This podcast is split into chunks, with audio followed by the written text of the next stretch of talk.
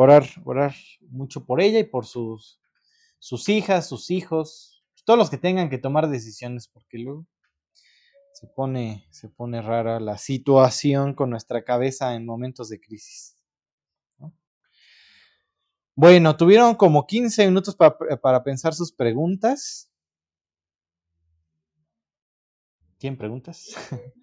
Eh, ya algo, pero cuando había, cuando sucedía algo importante, ponían monumentos o piedras amontonaditas para recordar lo que ha dicho Jesús. No sé. Sí, ahí ustedes tienen al pueblo cruzando el Jordán y agarrando piedritas y amontonándolas. Y la idea es este, contar, contar la historia a tus hijos. O sea, ¿por qué el judío tiene tantas fiestas, no?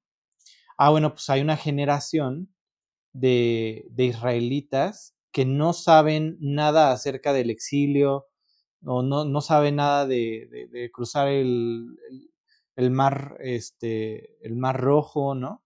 Entonces, son herramientas que, como judíos utilizan eh, para, para hablar del testimonio de su Dios.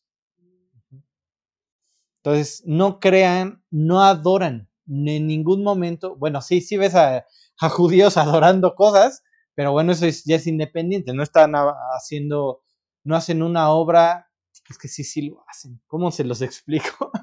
es que me acordé que luego agarran la serpiente y luego ya la andan adorando porque pues no sanó, ¿me explico? Entonces, a veces se les, se les va la onda, pero la idea fundamental es esto. Cuando tú, lo, tú ves un Abraham, ¿no? Eh, haciendo este tipo de monumentos, este, donde apilan piedras o hacen ciertas señales, este, la idea es, no hay adoración, sino solo un recordar lo que Dios hizo, lo que Dios hizo. Esta es la, la, idea y eh, lo que incita a Dios hacia su pueblo, ¿no? Repite estas palabras a las generaciones, porque es esta idea de que se les va olvidando.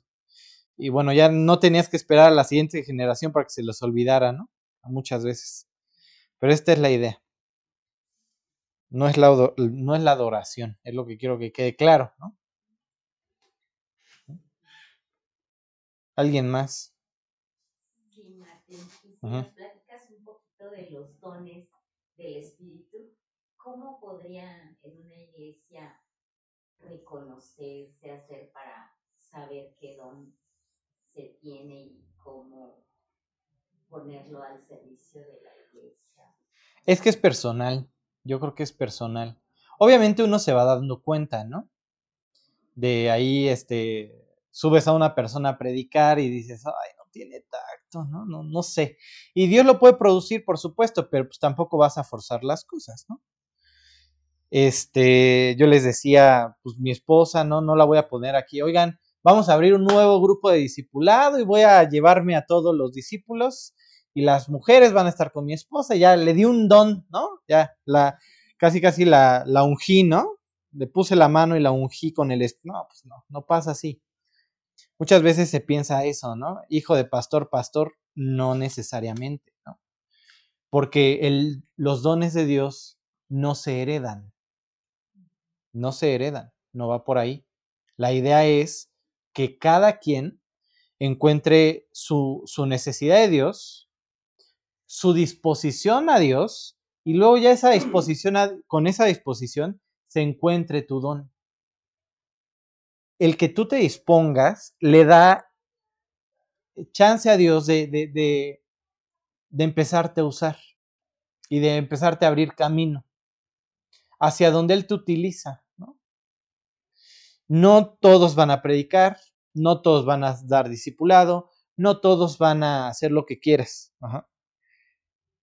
Eh, o no todos van a, no sé, no todos son buenos para hacer uno a uno, ¿no? La predicación, aunque todo lo tenemos que hacer, pero a uno se les da más. No todos tendrán el ministerio de la oración por los demás. A algunos les cuesta más que a otros. Este, pero, esta es la idea. Tu necesidad y tu disposición se encuentran con tu don en algún punto. Pero todo, todo empieza disponiéndote. Los jóvenes son los más apresurados. ¿Qué, ¿Qué tengo que hacer? Y cantan, y hacen, y bailan, y predican, y hacen, y se van al parque. ¿Por qué? Porque les surge ya, ¿no? Usualmente en ese tipo de circunstancias Dios va puliendo hasta que en algún momento abre una puerta y empiezas a servir, ¿no? Empiezas a servir en, en ese sentido. ¿Cuáles son los dones? Pues los dones son los que Dios dice. No me voy a inventar un don.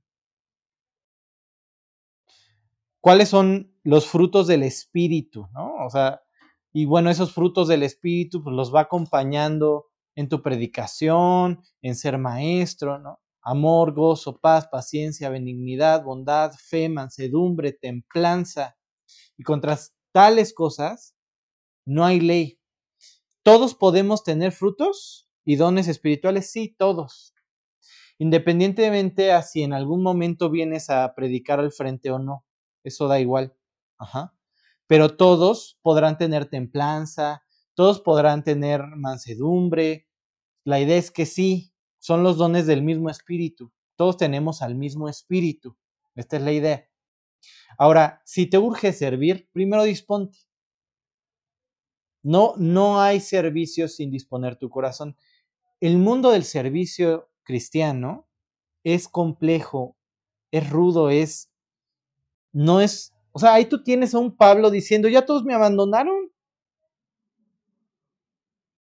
Ya todos me abandonaron y ya solo está estos dos. Alguien que me traiga una capa, por favor. Muchas veces el servicio es así. Y cuando empiezas no con el anhelo de servir, sino de ser servido, pues ya empezaste mal el servicio.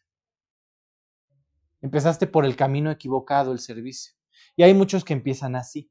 ¿Por qué empiezan a servir muchos? Porque quieren el aplauso, porque quieren sobresalir en el lugar. Como joven, pues me va a ver la muchacha que me encanta si me paro al frente a predicar, si oro padre, si, si me pongo a tocar la guitarra me van a ver. Eh, lamentable, pero así es. Nos gusta el foco. ¿No? O sea, no, nos gusta el reflector. Entonces, primero encuentren su necesidad de servir. ¿En qué? Ya Dios dirá, pero disponte. Esa es la idea, ¿no? Yo, en lo personal, le podría contar mi, mi testimonio. Todo el tiempo estuve con eh, Paco Estrella y nos mudamos al Estado de México. Y para nosotros fue horrible. De hecho, hubo mucho tiempo en el que intentamos eh, estar yendo y yendo y yendo, pero pues en camión y todo. Es bien complicado, ¿no? Hacíamos horas, horas.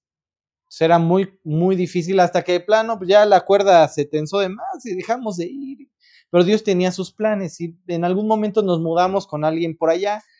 No nos encantaba pero Dios tenía un plan. Y en algún punto me empezó a pedir dar estudios. Y ahí empezó todo. Y ahí empezó todo. Y mucho tiempo yo lo busqué. Les voy a confesar que yo era ese que servía para ser servido en un principio. Y a todos nos puede llegar a pasar o nos pasa. O sea, en el sentido de que, ah, sí, Miguel, ¿qué, qué hago? Yo hago esto, aquello, ¿no? Y esperaba y ¿quién es este? A veces ni sabían mi nombre. Una vez le enseñaron mi foto así a, Juan Manuel hace, hace muchos años, ¿no? Mi primo y yo en una foto. Y Juan Manuel agarra y dice, ay, sí, claro, ya me acordé, e, es, es, es, él, ¿no? No, Juan Manuel, ese soy yo, mi primo, le dice, ¿no? O sea, nada, que ver, ¿no? Uno, uno piensa que sirviendo ya vas a estar en el reflector de todos, vas a ser la opción. No va por ahí, Dios va puliendo tu corazón en el sentido de, a mí me pasó mucho tiempo forzar las cosas, típico maestro discipulado, ¿a dónde puedes? Yo me acerco, ¿a qué hora puedes? ¿No? Y todos se me iban, ¿no? Como paloma en plaza pública a la que te le acercas, ¿no? Todos se me iban, ¿no? Y bueno, de a poco en poco, pues Dios te va puliendo y te va marcando un camino y sin que lo forces, ¿no? Sin que lo forces. O sea, llega y agarrar un día en la mañana y decir, pues quiero ser misionero, voy a vender mis triques, esposa empaca. Pues no va por ahí, no va por ahí. Porque si llegas a un, lugar misionero con un corazón no de servicio, a la primera de cambio, ¿qué vas a, qué vas a hacer? Pues te vas a regresar. Y no solo eso, tal vez ni regreses a Dios, porque Dios no iba conmigo. Pues no, compadre. La idea es que sigamos los maravillosos pasos del maestro. La voz clara del maestro, ¿no? Entonces, si, si son jóvenes y su pregunta es, bueno, y los no jóvenes también, ¿no? ¿Para qué los excluyo a todos? Este, y su pregunta es, yo quiero servir, pero no sé en qué, y no soy bueno para nada, pues no es cierto. Tú eres especial en las manos de Dios. Simplemente hay que orar más por ese servicio, ¿sabes? O sea, que, que se vea en tu corazón eh, que tu anhelo es servir. Y ya Dios, Dios se va poniendo los momentos, este, las áreas, ¿no? Etcétera. Bueno, eso, eso es lo que ha pasado en la mayoría de nosotros. Martín, ya me quedé con una duda de lo que comentas. Y de muchos de ellos también es llamado. Hay, hay un llamado, o sea, tú ¿De, de ellos de quién? De los dones que acabas de comentar. Sí, es que al final Dios, Dios, o sea, si sabe que te gusta pintar, pues no te va a poner a, a ser mecánico. Igual, tal vez es un ejemplo muy raro o muy absurdo, pero a lo que voy es, Dios conoce tu corazón, eh, Él sabe en qué eres bueno, qué, qué te gusta, qué no te gusta, ¿no? Y va fortaleciendo ciertas áreas, ¿no? También que necesites. O sea, al, al final de cuentas, ¿qué son los dones? Es la combinación de una personalidad que Dios te otorgó, ¿no? Con, con el camino y el servicio a Dios. A no todos les, les gusta estar al frente hablando o se les da tampoco. Digo, no es que a los que estemos enfrente se los dé mucho, ¿no? La verdad es que no. Luego ando diciendo barrabasadas, pero este, pero Dios no te va a forzar a hacer algo que no quieres. Si no te gustan los niños y te ponen a poner con los niños, pues no va por ahí, ¿no? O sea, no es forzar el alambre hasta que se tense demasiado. ¿no? Entonces, más bien, yo creo que Dios utiliza y fortalece eh, tu personalidad, ¿no? Las características que Dios ha puesto en tu vida. No es por nuestro esfuerzo. Una vez alguien llegó con, con Paco y le dijo, oye, ya tomé un curso de, de, oratoria, ya estoy listo para que me pongas a predicar. ¿Sabes cuándo predico? Pues nunca, ¿no? No se trata de eso, ¿no?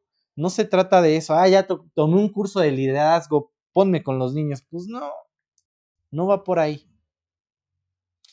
Prefer preferible un corazón que le cuesta trabajo hablar en público, que tartamudea, que habla hacia adentro, pero que tiene una vida intachable y todas las características que Pablo le dice a Timoteo del predicador, ¿no? Y que ama con amor fraternal y que tiene buen testimonio, que lee su Biblia. ¿Cuántos predicadores conocemos que no leen su Biblia? Que pudieran no estar leyendo su Biblia. Preferible este cuate que va empezando y que tartamudea, pero que abre su Biblia, ¿no? Todos los días y, y, la lee y entiende, ¿no? A este otro que anda divagando en conceptos. Entonces, podrás pensar que tú no eres buena para nada. A mucho tiempo yo como joven lo pensé. Y Dios llega contigo y te sorprende y te dice, pues sí, compadre, sí es cierto, tal vez en muchas cosas no eres muy bueno, pero pues yo soy el que se encarga, ¿no? Pues va por ahí. No se frustren, pero sí dispónganse. Y, y, que todo parta de un corazón sincero. Si ponen sillas, si agarran la computadora, si ayudan con los niños, si hacen lo que sea que, se les venga a la mente, si tienen reuniones de oración, lo que sea que hagan, que parta de un corazón sincero para con Dios. Es lo único. Ya lo demás Dios marcará y pondrá pautas, pero si no parte de un corazón íntegro delante de Dios, aunque seas el mejor en lo que haces, no va a haber ningún fruto.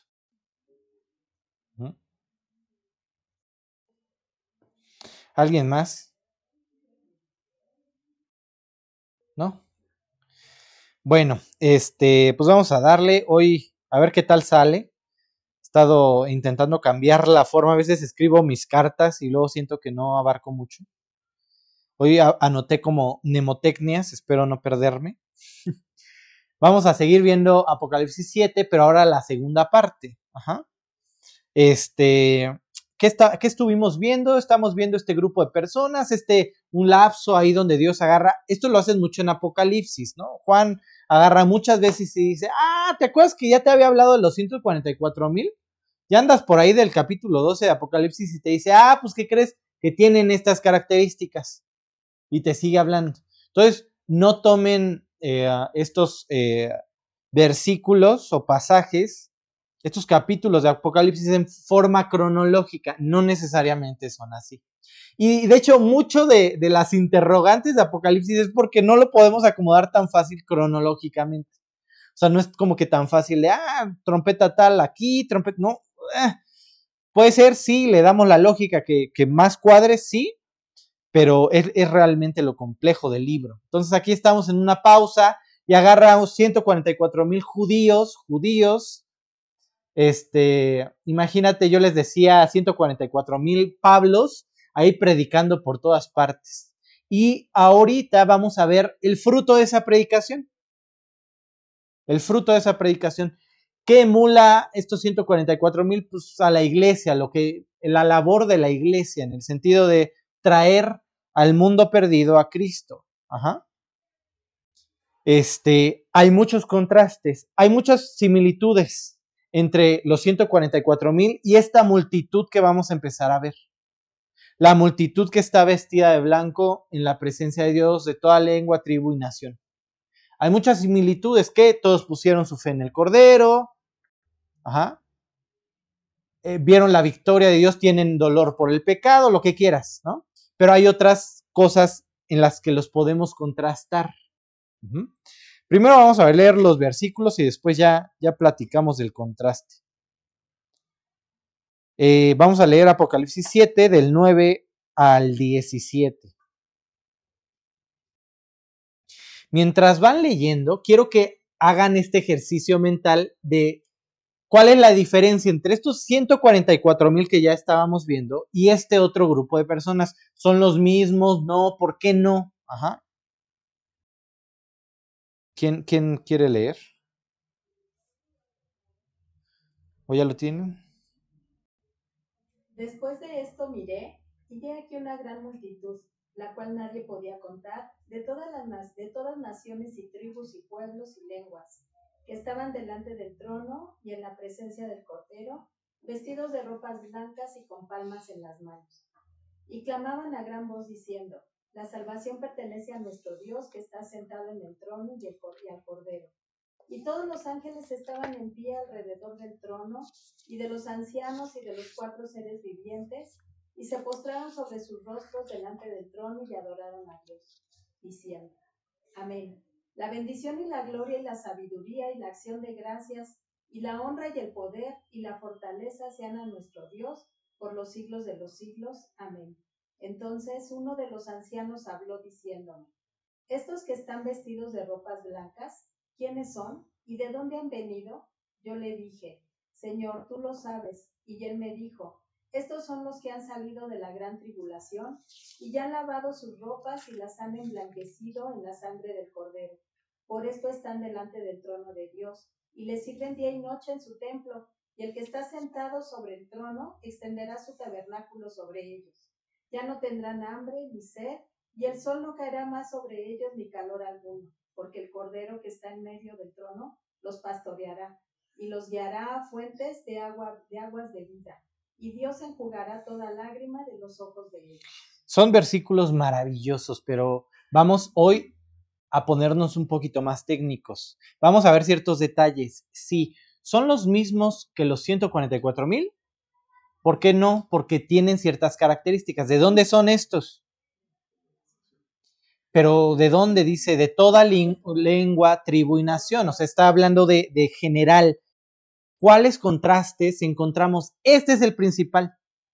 Estamos hablando primeramente de judíos para los 144 mil. Judíos, judíos, 12 mil de cada tribu. Y ahorita estamos hablando de gentiles. ¿Qué te suena? En cuanto a salvación, ¿a qué te suena? A un todo. O sea, la salvación no es solamente para el judío. La salvación es para todos. Por eso el estudio se llama Cristo heredará a las naciones. Es un versículo, ahorita lo vamos a ver. Pero esto es lo que está haciendo referencia. Tienes dos grupos, está haciendo un contraste. Esto lo hace muy seguido la Biblia. Lo puedes ver inclusive en ciertos pasajes completos. Tienes a un judío de casta, acá un principal, hablando con Jesús, llamado, ¿se acuerdan cómo se llamaba? Y que le dice, este, de tal manera amó Dios al mundo. ¿A quién le dice eso? A Nicodemo, es un principal, es un judío de raza. Y da la vuelta a la página y se encuentra con una mujer samaritana que se, ha estado casando con uno y con otro y con otro. ¿Qué te estás diciendo? No solamente le estoy llegando al judío, le estoy llegando al gentil, voy al oriente a rescatarlo. Esta es la primera idea que quiero resaltar de Apocalipsis 7. Tienes los dos grupos, un grupo entero de salvación. Ajá. Vamos a leer Génesis 22, 18. Antes de que lo, lo abran y antes de que lo pongas, ah, bueno, ya lo pusiste, pero ¿cómo pueden afirmar que Dios quiere alcanzar al mundo? Que la salvación no es solo para un grupo de personas. Predestinación. ¿Cómo pueden afirmar que la salvación no es solamente para Israel? Porque al final hay muchos versículos donde le dice a Israel textualmente que son su, su grupo escogido. Por eso un judío es tan celoso de su patria, de, su, de sus raíces. No hay mezcolanza. No existe el judío cristiano. El judío mesiánico no existe. Eres excomulgado. Fuchi. ¿Qué crees que pensaban cuando Jesús se acercó a la mujer samaritana? Ay, qué bonito. Le está hablando de, le está dando salvación a todo el mundo. ¿Crees que pensaba es un judío? No, fuchi, no podía ni nombrarse. ¿Te acuerdas qué pasa con esta parábola de, de, de aquel que golpean, eh, que está tirado a un costado del camino? Y que va pasando el sacerdote, el no sé qué, el no sé qué, y todos dicen, ay, no, tocar muerto. Yo voy al templo, me voy a contaminar, fuchi, no. Y hasta que llega quién. ¿Se acuerdan quién lo ayuda? Un samaritano. Y cuando le pregunta Jesús a este joven, ¿quién lo ayudó? ¿Quién es el, el, el, el prójimo de este? Ni siquiera puede decir samaritano, ni siquiera puede mencionarlo. Ah, pues el que le ayudó. Pues sí, compadre, pero ese samaritano tiene más amor por su prójimo que tú, judío de casta. Y no es que los esté juzgando, sino que te estoy poniendo una idea de cómo se sentían. Cuando Jesús agarra y se sube a la barca y les dice a, a, sus discípulos, Jesús, vamos al otro lado. Les dice Jesús, vamos al otro lado. ¿Sabes a qué se refería? A esa región noreste donde está toda esta bola de cuates que, adoran a quién sabe qué porque traen ideas ya de Babilonia. Allá está los que estaban pegados hacia Babilonia. Entonces se quedaron con sus dioses, con sus ideas, los repelen. Cuando Jesús le dice vamos al otro lado, el otro lado se refiere a esta región, no lo menciona, por eso le decimos el otro lado. ¿Sí? ¿Y qué llegan? ¿Qué ven en el otro lado? ¿Se acuerdan? ¿Con qué se topan Jesús y los discípulos? ¿Con qué se topan? Con caos. Con dos endemoniados. El caos del oriente. Pero allá va Jesús. ¿Y qué hace Jesús? ¿Fuchi? ¿Fuchi el otro lado? No. Ayuda a este cuate. ¿Por qué cuando después Pablo y los demás están predicando, se encuentran pequeños grupos que a los que solamente les tienen que hablar del Espíritu y el Espíritu desciende sobre ellos y creen en la cruz? ¿Por qué? Porque ahí tienes un cuate al que le quitaron todos sus demonios y se fue a predicar de Cristo. Y empezó algo. Pero hay una, un detalle importante en esta escena. Nunca se menciona a los discípulos. Iban en la barca, pero no son capaces ni siquiera de bajarse. No interactúan. ¡Fuchi! Tocar esta tierra. ¿Qué está presentando entonces Apocalipsis 7? La salvación es para el que quiere. Cristo murió por todos. Y ustedes, Israel, fueron la punta de lanza. Fueron utilizados para este propósito. ¿Cómo sabemos que la salvación es para todos? Bíblicamente. Porque nos podemos empezar a hablar, ¿no? Les voy a dar un par, ¿no? Un par de versículos. El judío podría creer que la salvación también era para los gentiles? ¿Tenía fundamentos para creerlo? Sí. La respuesta es sí. Denme ejemplos. Denme ejemplos de gentiles con judíos. Hay muchos. Ruth. Ruth era gentil. Raz y súmenle. Pero en algún punto se cerraron. Y en algún punto la salvación solo era, solo era para ellos y ellos eran los perfectos. Cierto grupo de personas. Ahí tienes un fariseo, ¿no? Dice hediondo por dentro Jesús, ¿no? Ahí Jesús diciéndoles, este, son como sepulcros limpios, bien perfumaditos, pero por dentro ahí está el muerto hediondo. Y entonces no compartían la salvación con los demás. Y les sorprende entonces que Jesús comparta la mesa y, hable con la gentil y vaya al pozo y le diga y haga, porque no tienen esto presente. ¿Podían tenerlo presente? Sí, ya les dije algunos nombres. Está en su historia. La salvación es para todos. ¿Qué más? ¿Cuál fue la promesa a Abraham? Abraham no le dijo, no le dijo, en tu descendencia serán bendita Israel. ¿Le dijo eso? No, chécate lo que dice Génesis. Génesis 22, 18. En tu simiente serán benditas todas las naciones. Dios tenía pensado alcanzar al mundo entero. Al mundo entero. Empezando por un grupo de personas. En ese momento, Israel. En este momento, tú y yo, iglesia en aquel momento 144 mil. ¿Se entiende? Pero esta es la idea, el propósito de salvación del mundo entero de parte de Dios. Mateo 28, 19. ¿A dónde los manda a predicar? A todo el mundo, ¿no? Por tanto, id a ser discípulos a todas las naciones, bautizándolos en el nombre del Padre y del Hijo y del Espíritu Santo. ¿Les queda claro a los discípulos? ¿Sí les queda claro o no les queda claro? ¿Qué opinan? Sí, no, quién sabe. Martín, no me preguntes, ya son varias. ¿Qué piensan?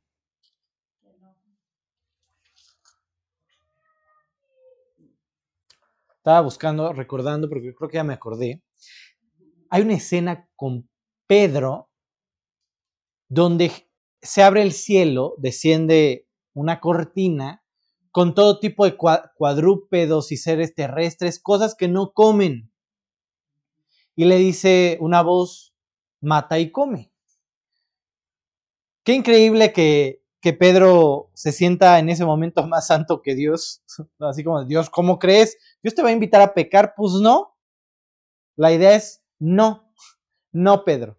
Pero le dice, no llames inmundo a lo que yo ya purifiqué, a lo que yo ya lavé. ¿Sabes lo que pasa despuesito? Vienen los cuates estos de, de Cornelio, sus soldados, y le dicen, tuve esta visión y me dijeron que aquí estabas tú, tú, este, Pedro. Y ahí Macha, su idea y dice, ah, ya entendí, Dios me está diciendo que no lo rechace. Y predica a Cristo y reciben a Cristo. Y después va a Jerusalén y se enteran. Oh, esto es una telenovela, ¿eh? Y se enteran. ¿Y sabes qué pasa? Pedro les cuenta. Y ellos entienden algo y dicen algo. Ah, ya entendimos, la salvación también es para el gentil. ¿Podían verlo en el Antiguo Testamento? Sí. Ese es el plan de redención. ¿Eres suficientemente pecador como para que este plan de redención no te abarque? La respuesta es no. Es para el mundo entero. Jesús murió por todos. Y podemos empezar a hacer un perfil acá del mayor psicópata, la, la, la, la, la, la, la, la, la, la. Y Cristo murió por sus pecados. Por todos los tuyos también. Y por todos los míos también. Por el judío, por los del judío, por los del romano, por los del griego, por los del Álvaro Obregón, por los de Coacalco, por todos. La idea de la salvación es recuperar el mundo que se perdió. ¿Sí? El mundo que se perdió. Y entonces, de ahí sale este grupo de personas gentiles de toda lengua, tribu, tribu y nación. ¿Qué características tienen? Son gentiles, sí, ya, ya le pusimos checa a esa idea. Toda lengua, tribu y nación. ¿De qué están vestidos? Ropas blancas. ¿Qué traen en sus manos? Palmas. ¿Dónde más hay escenas así? ¿Dónde más tienes muchas lenguas? ¿Dónde más? Babel. ¿Qué es Babel? El resultado del pecado. ¿Cuál es el propósito del mundo? De las naciones, de Nimrod, que viene, por cierto, del oriente. Juntarlos a todos con una sola idea. Ir contra Dios con que Dios os ha dicho, seréis igual, no seréis igual a mí. Ah.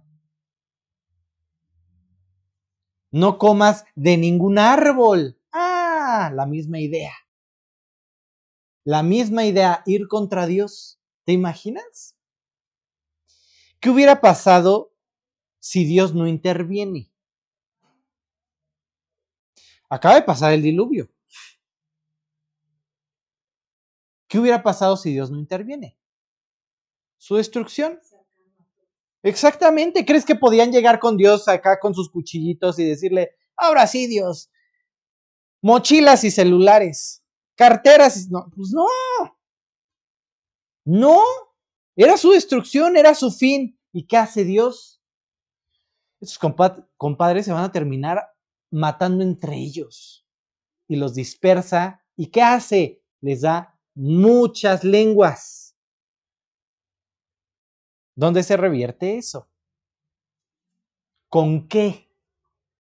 ¿Con qué se revierte eso? ¿Por qué hoy estamos hablando de un grupo de personas de toda lengua? De ahí donde estaban dispersos, revirtiendo Babel. ¿Cuándo pasa? Y luego, ¿qué pasa días después? En Pentecostés. ¿Qué hacen todos? Empiezan a hablar la lengua del de al lado y todos se sorprendían, se asustaban. Dice que había como lenguas de fuego por ahí y el Espíritu Santo descendiendo en ellos. ¿Qué está pasando ahí? ¿Qué idea te trae a la mente? Babel. Todos vueltos a juntar. ¿En qué? En Cristo. Esta es la idea.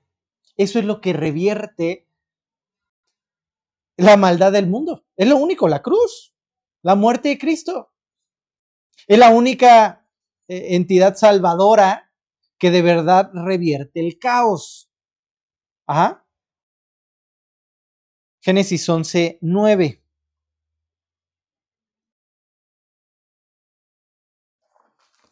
Por esto fue llamado el nombre de ella Allí confundió Jehová el lenguaje de toda la tierra, y desde allí los esparció sobre la faz de toda la tierra.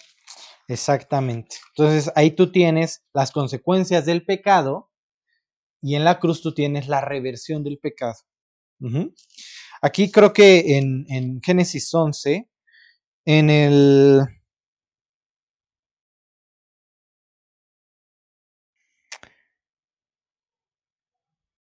Ajá, dice, dice ahora pues descendamos y confundamos allí su lengua. La, la palabra confundir es diamerizo, ajá, que es la misma palabra que se utiliza este, eh, eh, en esta confusión que tenían eh, cuando, cuando hablaban en muchas lenguas en hechos.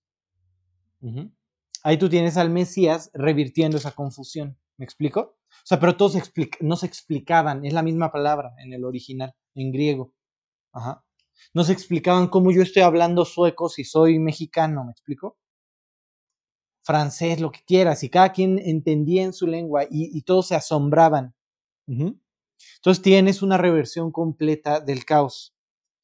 ¿Qué se está cumpliendo aquí? Salmo 82, 8.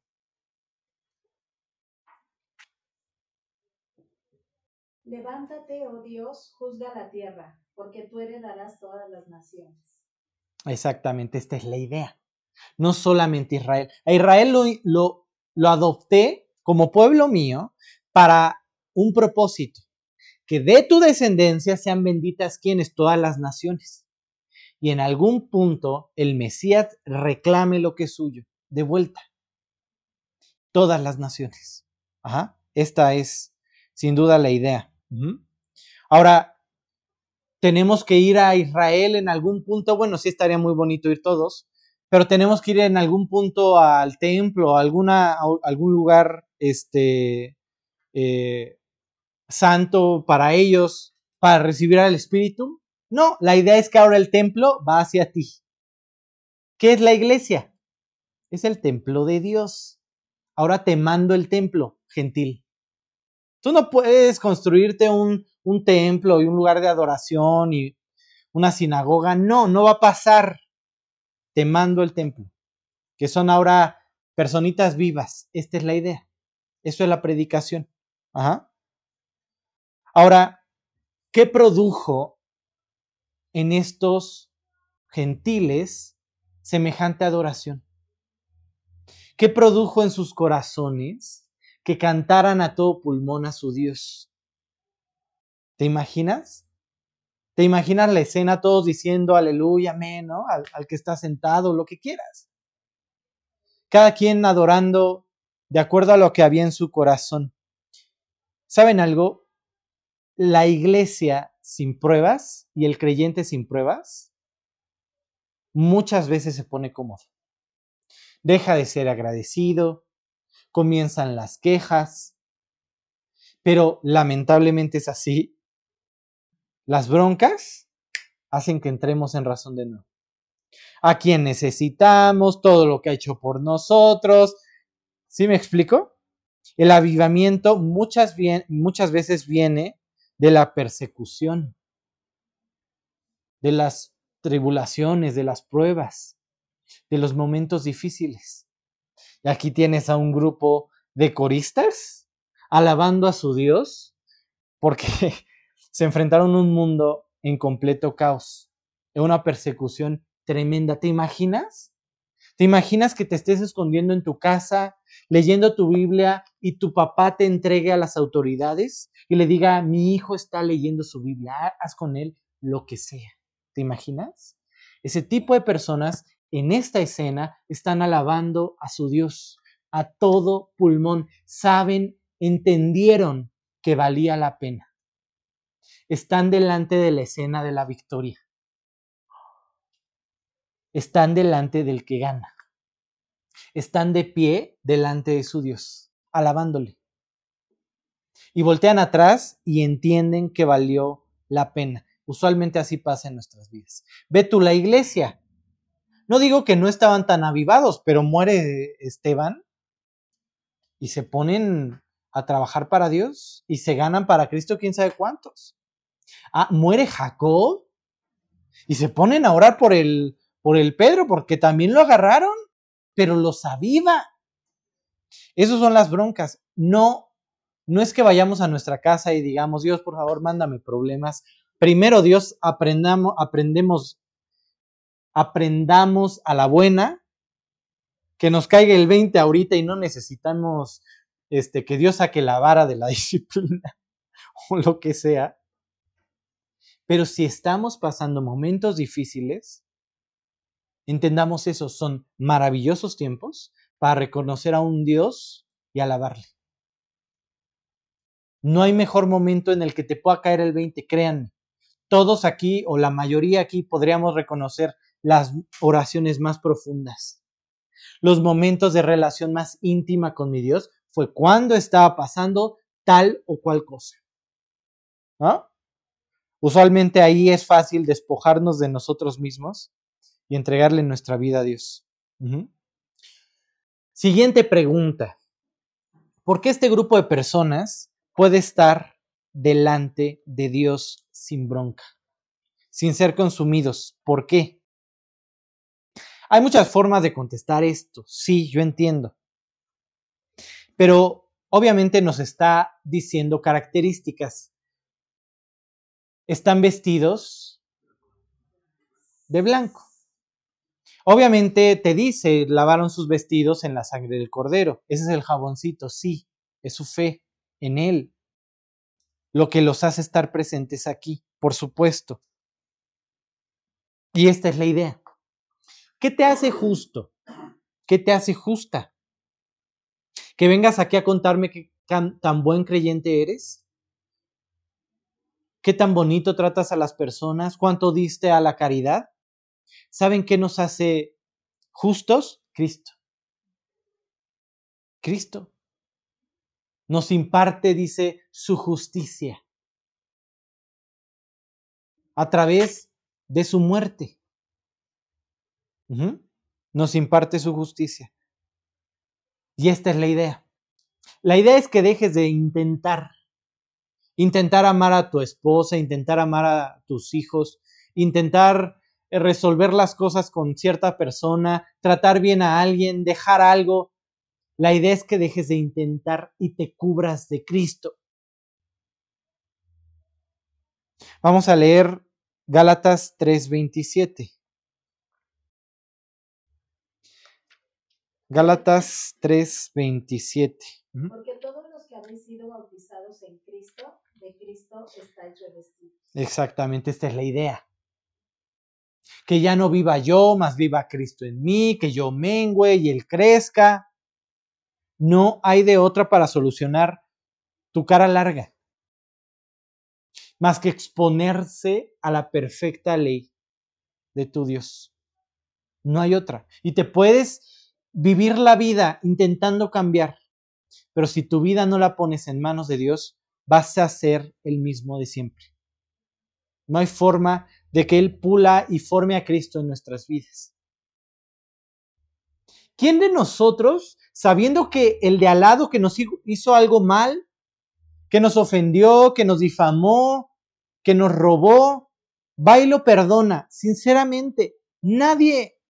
Si nos bronqueamos con el del periférico, ya ve tú a saber cuando tenemos la razón y tenemos fundamentos. Son cosas que solamente Cristo produce en nuestra vida. Y ya, ¿quién viendo que alguien está tomando decisiones equivocadas en temas delicados que te están afectando a ti o a las personas que están a tu alrededor, descansa en que Dios es soberano? Solamente el que permanece en la perfecta ley. El que es como árbol plantado junto a corrientes de aguas el que fue trasplantado del desierto al río. Porque su saciedad no depende de las circunstancias, sino que depende de un Dios vivo, que está atento, que está atento a nuestras necesidades. A ver, vamos a, a Mateo 22. Aquí está contando Jesús una, una parábola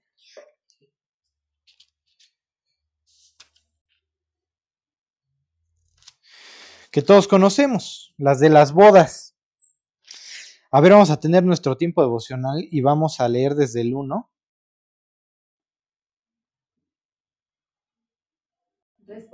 Jesús les volvió a hablar en parábolas diciendo, El reino de los cielos es semejante a un rey que hizo fiesta de bodas a su hijo y envió a sus siervos a llamar a los convidados a las bodas, mas estos no quisieron venir.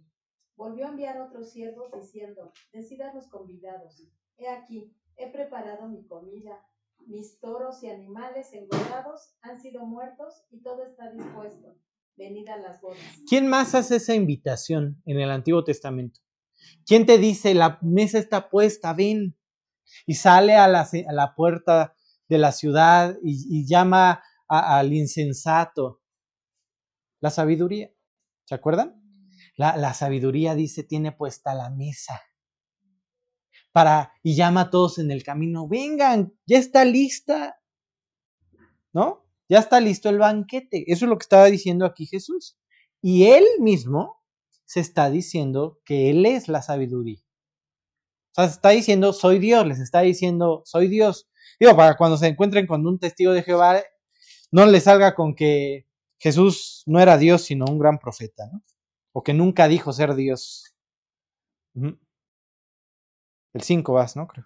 Mas ellos, sin hacer caso, se fueron, uno a su labranza y otro a sus negocios, y otros, tomando los siervos, los afrentaron y los mataron. Al oírlo el rey se enojó y enviando sus ejércitos destruyó a aquellos homicidas y quemó su ciudad. Entonces dijo a sus siervos, las bodas a la verdad están preparadas, mas los que fueron convidados no eran dignos. Id pues a las salidas de los caminos y llamad a las bodas a cuantos halléis. Y saliendo los yerbos por los caminos, juntaron a todos los que hallaron, juntamente malos y buenos, y las bodas fueron llenas de convidados. ¿Qué les está diciendo? Ustedes, los que estaban invitados, los primeros, me van a matar. Entonces salgan, aguanten un ratito. Ahí está otra vez el dejar a Israel aguantando. Ajá. Vamos a salir a ver quién quiere. Órale, vamos al mundo entero, vamos a recuperar las naciones. Ajá. Y, invitémoslos a entrar. Ajá. Y entró el rey para ver a los convidados y vio allí un hombre que no estaba vestido de boda. Y le dijo, amigo, ¿cómo entraste aquí sin estar vestido de boda? Mas él enmudeció. Entonces el rey dijo a los que servían, atadle de pies y manos y echarle en las tinieblas de afuera. Allí será el lloro y el crujir de dientes, porque muchos son llamados y pocos escogidos. ¿Por qué somos salvos? Por Cristo. Si alguien llega con Dios y le dice, traje mis mejores atuendos, Dios. Di a la caridad, fui buen esposo, nunca adulteré, lo que quieras. Y saca sus cartas y me esforcé por esto y recogí 20 perros de la calle. No, ya sabes, somos, somos increíbles para adornarnos, hasta de más. Sí, porque bueno, si hablamos de nunca adulteré, pero vemos tus pensamientos, decimos, bueno, así como que nunca adulterar, compadre, como que no, ¿verdad? Como que no se te atribuye. Este, pero bueno, somos especiales en adornarnos. Entonces ahí tienes un cuate que va en jeans, que va en camisita playera a presentarse a la boda y le dice, tú no estás vestido de acuerdo a la ocasión al infierno. ¿De qué debería de estar vestido? De Cristo. Acabamos de leerlo. Gálatas 3:27, ¿qué recubre al creyente, al que recibió el Espíritu? Cristo. ¿De qué, en qué lavaron sus vestidos estos de toda lengua, tribu nación, en la sangre de Cristo. Esta es la idea. Ahí está la salvación. No es tu, tu ropa cara lo que te salva. No es tu gran esfuerzo, es Cristo. Él fue y pagó por todas las naciones. Ajá. Ok, ¿de qué están vestidos? Están revestidos de Cristo. ¿Quiénes son? Son gentiles que pusieron su fe en Cristo, se vistieron de Él, y ahora están compartiendo la en la fiesta, e-, es el momento del karaoke, ¿no? Alabado, amén, ¿sabes? Y son conscientes de eso. Son conscientes de que ahí andaban vagando por las calles, como en esta escena, y en algún punto Cristo se, topó con ellos. ¿Qué más hay? ¿Qué otra característica tienen? Las palmas. ¿Qué hubiera pensado un judío que escucha palmas? ¿En qué piensan? Bueno, hay dos, vertientes. Una te lleva a la otra, pero una no es, no es solamente la respuesta. ¿A qué te lleva las palmas? A la fiesta de los tabernáculos. Ajá a la fiesta de los tabernáculos. ¿Qué era la fiesta o qué es la fiesta de los tabernáculos? Después de celebrar la Pascua y es, es, una de las fiestas invernales por allá. Tienen que recordar algo. ¿De dónde me sacó Dios? ¿Y dónde me sostuvo? Estaba en el desierto, sin casa, sin nada, y ahí Dios era mi lumbrera. De hecho, tienen una celebración donde prenden lumbreras a lo largo de la ciudad durante esta semana. ¿Por qué? Porque se acuerdan que en el desierto había una lumbrera. Y cuando Jesús les dice, yo soy la luz del mundo, ¿en qué, ¿en qué época creen que lo dice? Mientras estaban las lumbreras en Jerusalén y ellos entendían, este es un blasfemo. Está diciendo que Él iba con nosotros en el desierto alumbrándonos el camino. La idea entonces es que en esta fiesta de los tabernáculos hacían sus chozas y durante siete días se iban a vivir ahí para recordar que Dios los provee. Aún en medio de sus dificultades, aún en medio del desierto. Vamos a leer Levíticos 23, 40. Y tomaréis el primer día ramas como fruto de árbol hermoso ramas de palmeras, ramas de árboles frondosos y sauces de los arroyos, y os regocijaréis delante de Jehová vuestro Dios por siete días. Ahí está la fiesta. ¿Y qué, qué hacen? Agarran sus ramitas, agarran sus palmas. Vamos a leer ahora Nemías, ese no lo puse aquí, pero vamos a buscarlo. Nemías 8:15. 8:15. Váyanse hacia Job y denle para atrás.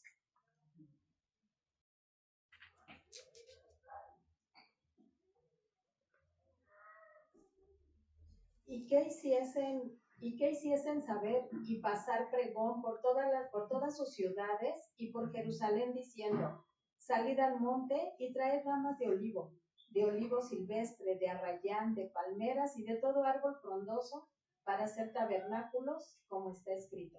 ¿Qué dice Apocalipsis 7? Que les extiende el tabernáculo.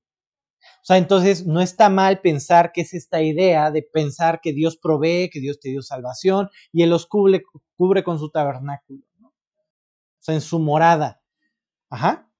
Pero no es completamente la idea, porque un judío recibía esto de cierta forma, como una señal de victoria.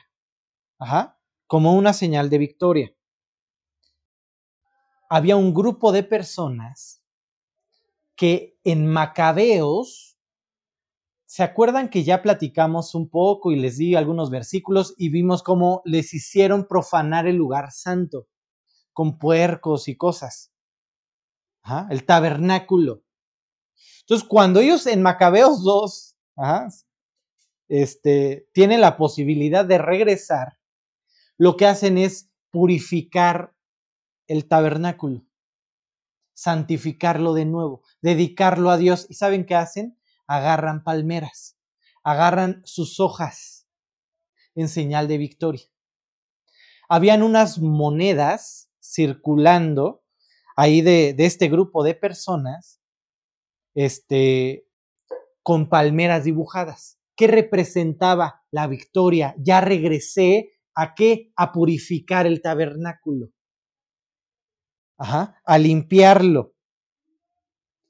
Por eso, en Mateo 21, cuando Jesús entra a Jerusalén, lo reciben con palmas. ¿Por qué? ¿Qué están pensando? ¿Qué está pensando el judío?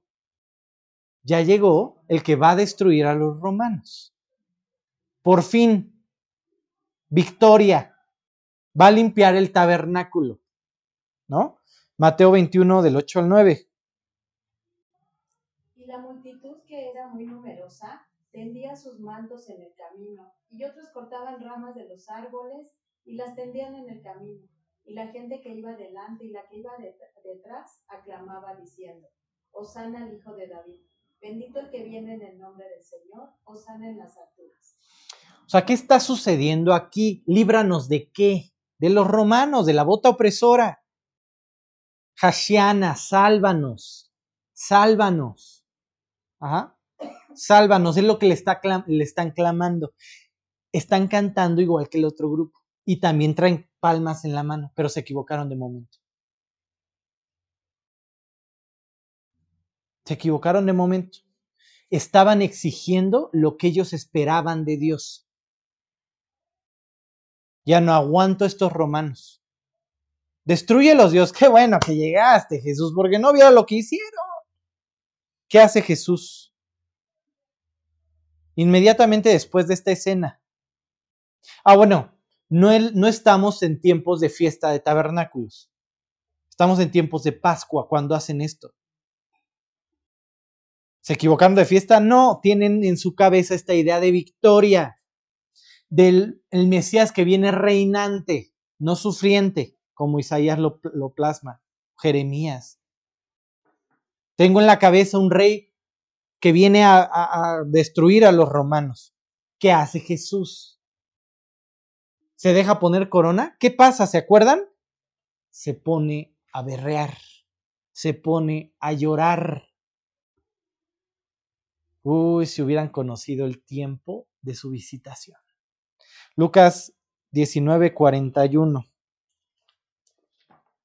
Y cuando llegó cerca de la ciudad, al verla, lloró sobre ella, diciendo, oh, si también tú conocieses a lo menos en este tu día lo que es para tu paz ahora está encubierto de tus ojos.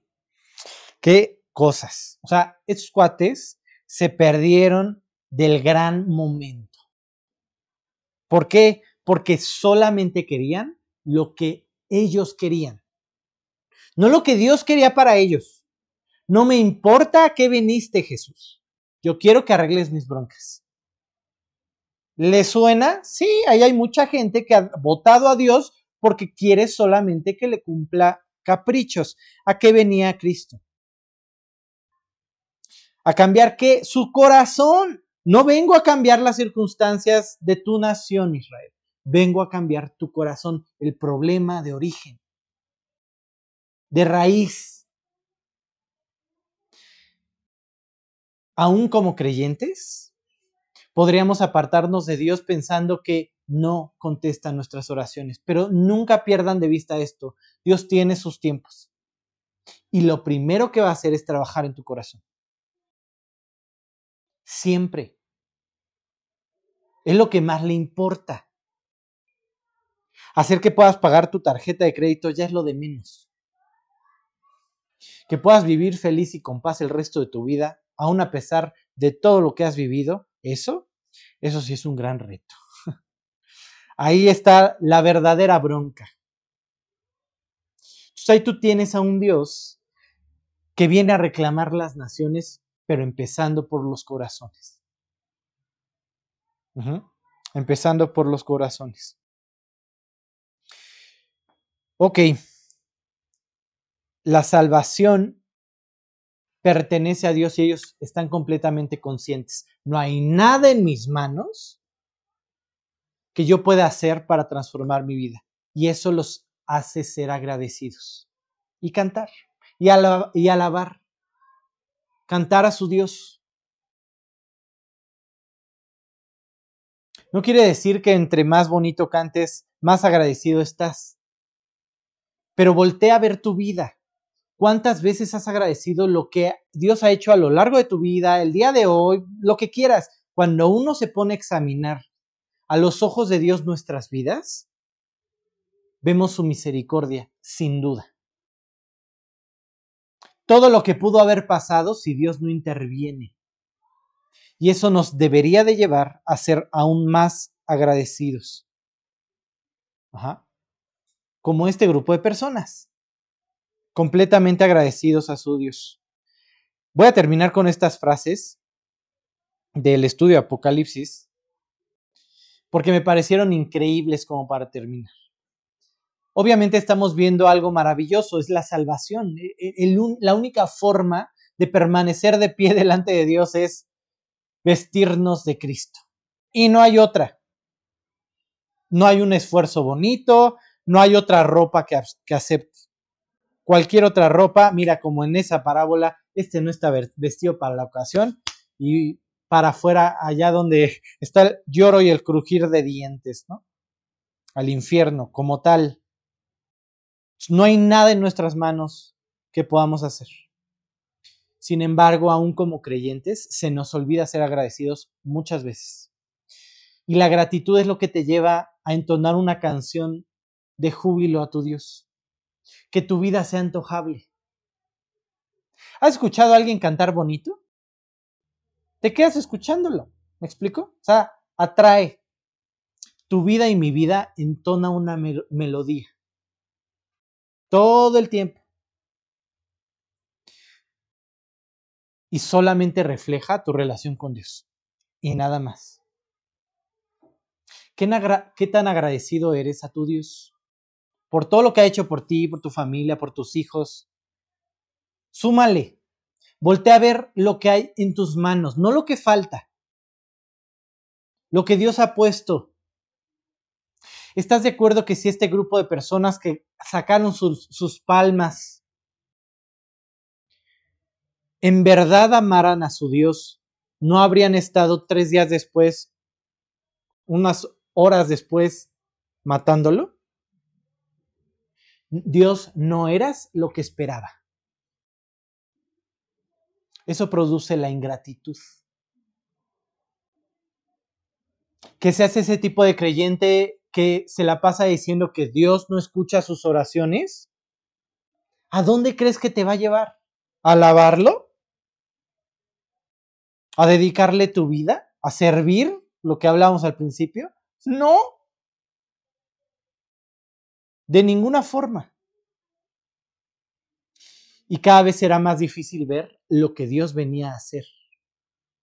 Y este grupo de personas les costó trabajo ver que aquel que estaba colgado en esa cruz era para salvarlos del infierno eterno, de la separación eterna, porque solamente buscaban lo que a ellos les interesaba. Esto no es pare de sufrir. Esto es cambiar tu corazón y que por fin disfrutes tu vida.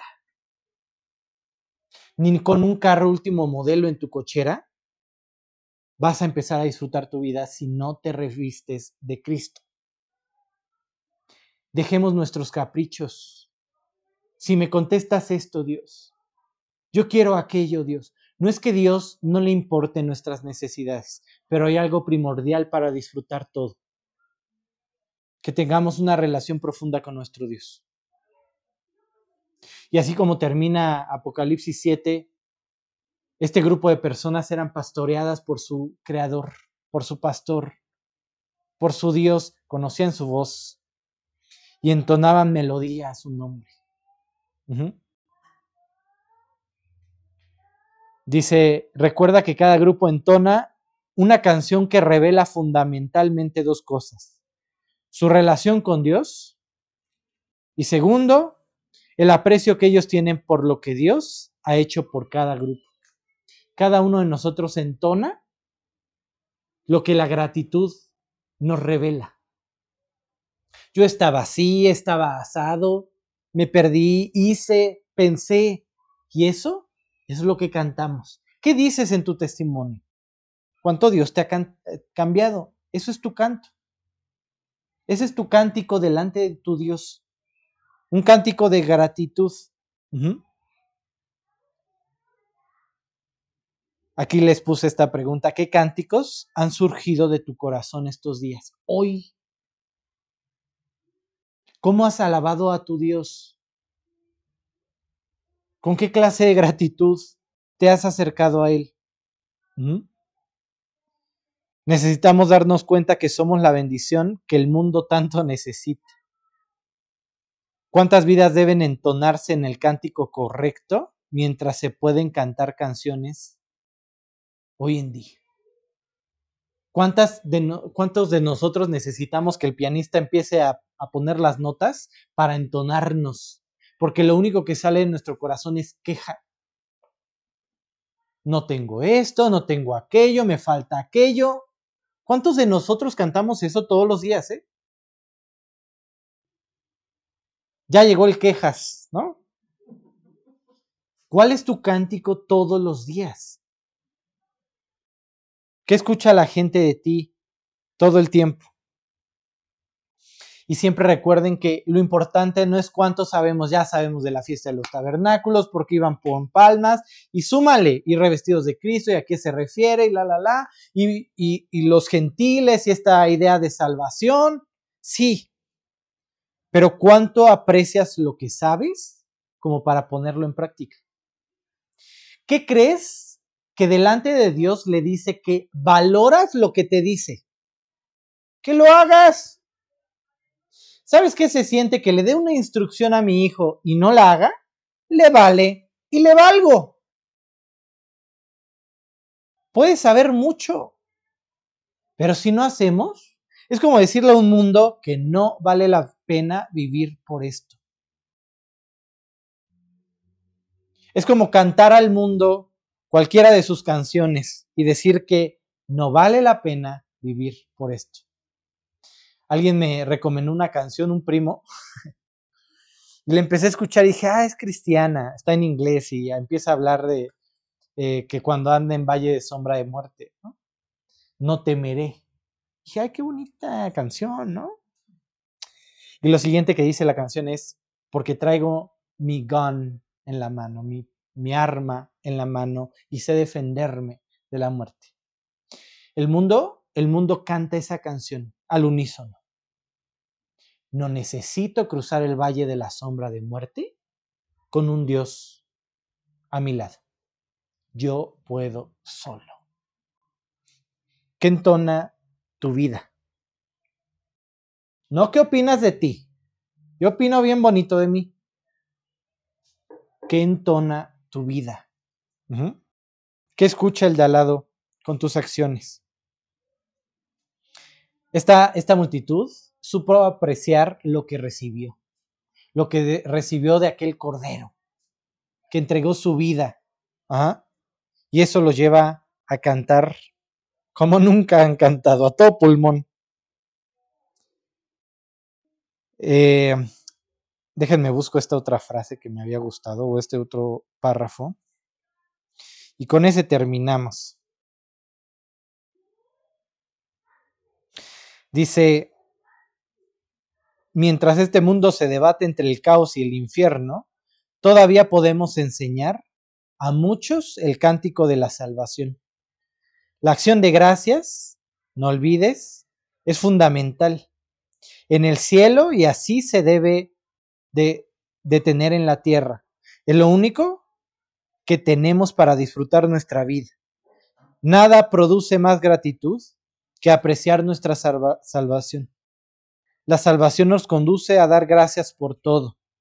Nos permite ver que en Cristo estamos completos y así Dios produce la acción de gracias. A medida que veas a Cristo, esta acción irá en aumento y no te faltarán razones para dar gracias y crecerás en tu futuro trabajo en el cielo. Dar gracias por la eternidad. Voltea a ver la cruz. Entiendo, entiendo que todos nosotros tenemos carencias. Algo nos falta. Alguna bronca tenemos. Sí, todos. Pero voltemos a ver todo lo que fue dado. yo siempre me he preguntado y comparto esa misma pregunta con ustedes. ¿Darías tu vida por ti mismo?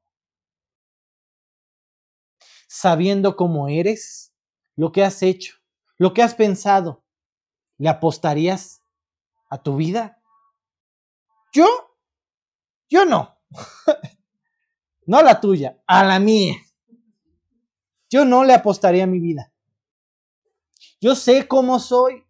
Me ha costado trabajo y a veces me cuesta trabajo reconocerlo, sí, pero sé cómo soy y no apostaría un quinto. Ah, pues, ¿qué crees?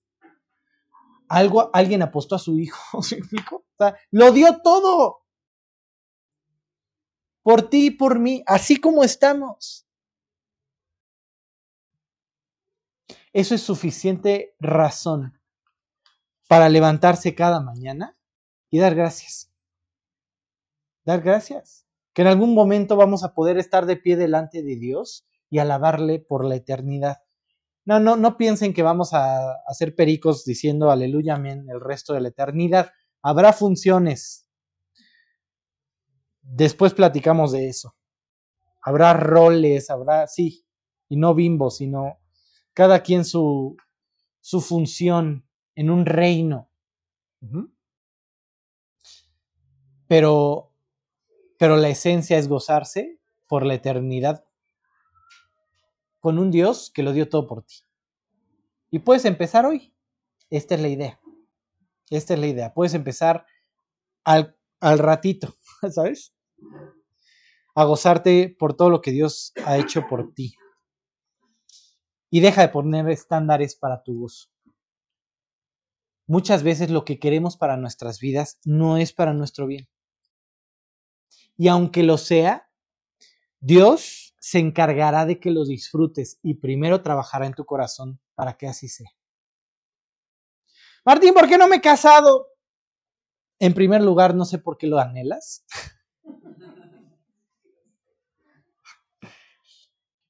Y en segundo, Dios está puliendo. Y Dios te va a preparar para que cuando llegues no hagas los comentarios de Martín. Obviamente son broma. Pero cuando llegues, no te quemes. Y no te encuentres a la secretaria y la esposa no se enamore del, del, gimnasio y pase un show y afectes a los hijos. Y la bomba. Dios usualmente tiene sus planes para preparar nuestro corazón. En los espera hay más sabiduría, hay más fruto, que en un sí rotundo. Sí, ya ahorita al rato, no, primero trabajo en ti. A eso se dedica Dios y tenemos que ser pacientes. ¿Quieres algo en qué gozarte? Aunque todavía no tienes tu auto, último modelo en la cochera, Cristo murió por ti. ¿Quieres algo en qué gozarte aunque tu esposa no ha cambiado? Cristo murió por ti. Y si no es suficiente para gozarse, hay algo mal en nuestro corazón. Sí, no nos ha quedado claro esa cruz entonces. Pues, ¿qué les parece si, si terminamos orando? No sé si alguien tiene alguna pregunta. ¿No? Bueno. Este, ajá. Entonces, Entonces, en este momento que estamos viendo, nosotros todavía estamos aquí o ya fuimos arrebatados. Híjole, ¿de cuál te fumaste? Ah,